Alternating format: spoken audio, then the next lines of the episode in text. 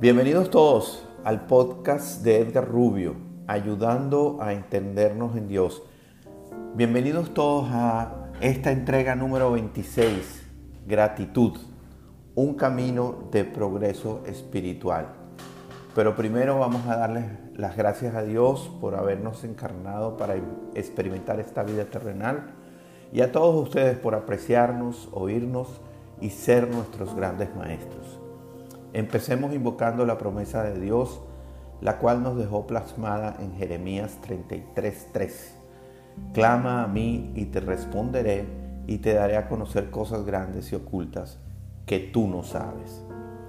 También recordemos que nuestro propósito básico es el de ser felices, cualquiera sea nuestra circunstancia, cualquiera sea el momento por el cual estemos pasando. Pongamos nuestro foco en lo que tenemos no en lo que no tenemos.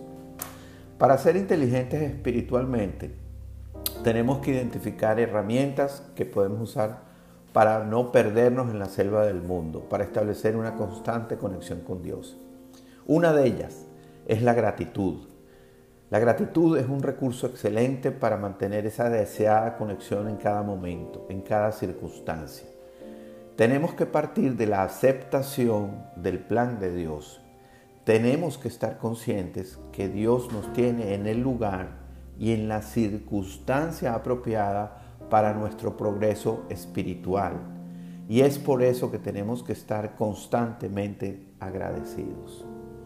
Justo esta semana se celebró el Día de Acción de Gracias, una fiesta de la tradición norteamericana que iniciaron los colonos ingleses para celebrar la ayuda de los indígenas y las primeras cosechas en las tierras de sus sueños, que se habrían de convertir en sus hogares permanentes. Dios se merece nuestra gratitud continua, así como nuestra alabanza.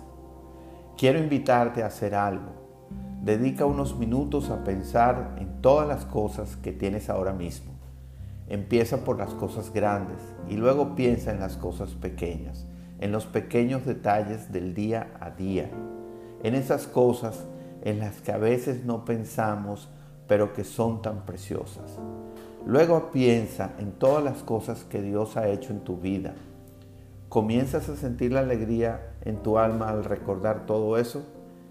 Empieza a darle gracias a Dios por cada una de esas cosas mientras le alabas de todo corazón y le expresas cuánto le amas. Llénate del Espíritu Santo. Puedes, de hecho, aprovechar para apuntar todas esas cosas en una lista, si así lo deseas, para tenerlas siempre presentes. Eso me lleva a tocar un punto importante.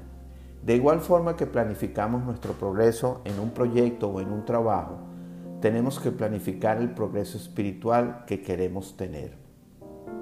Estamos pasando por momentos de incertidumbre.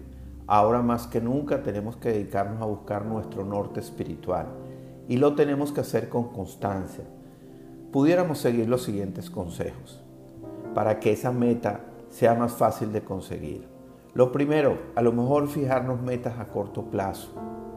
Lo segundo, darnos la flexibilidad de acuerdo a nuestra forma de ser. Y la tercera forma de ser un poco más eficientes en esta búsqueda espiritual es ser creativos en la comunicación que queremos desarrollar con Dios. Recordemos que lo que le sirve a otro posiblemente no nos sirva a nosotros.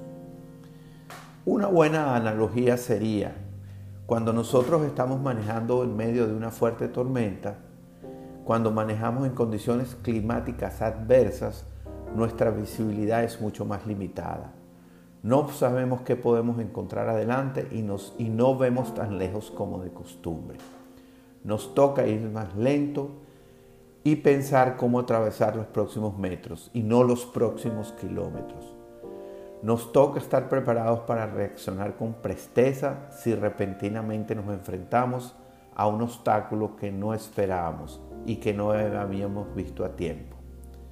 Entonces, el gran secreto es la constancia de estar pendiente de nuestros pensamientos, declaraciones y acciones.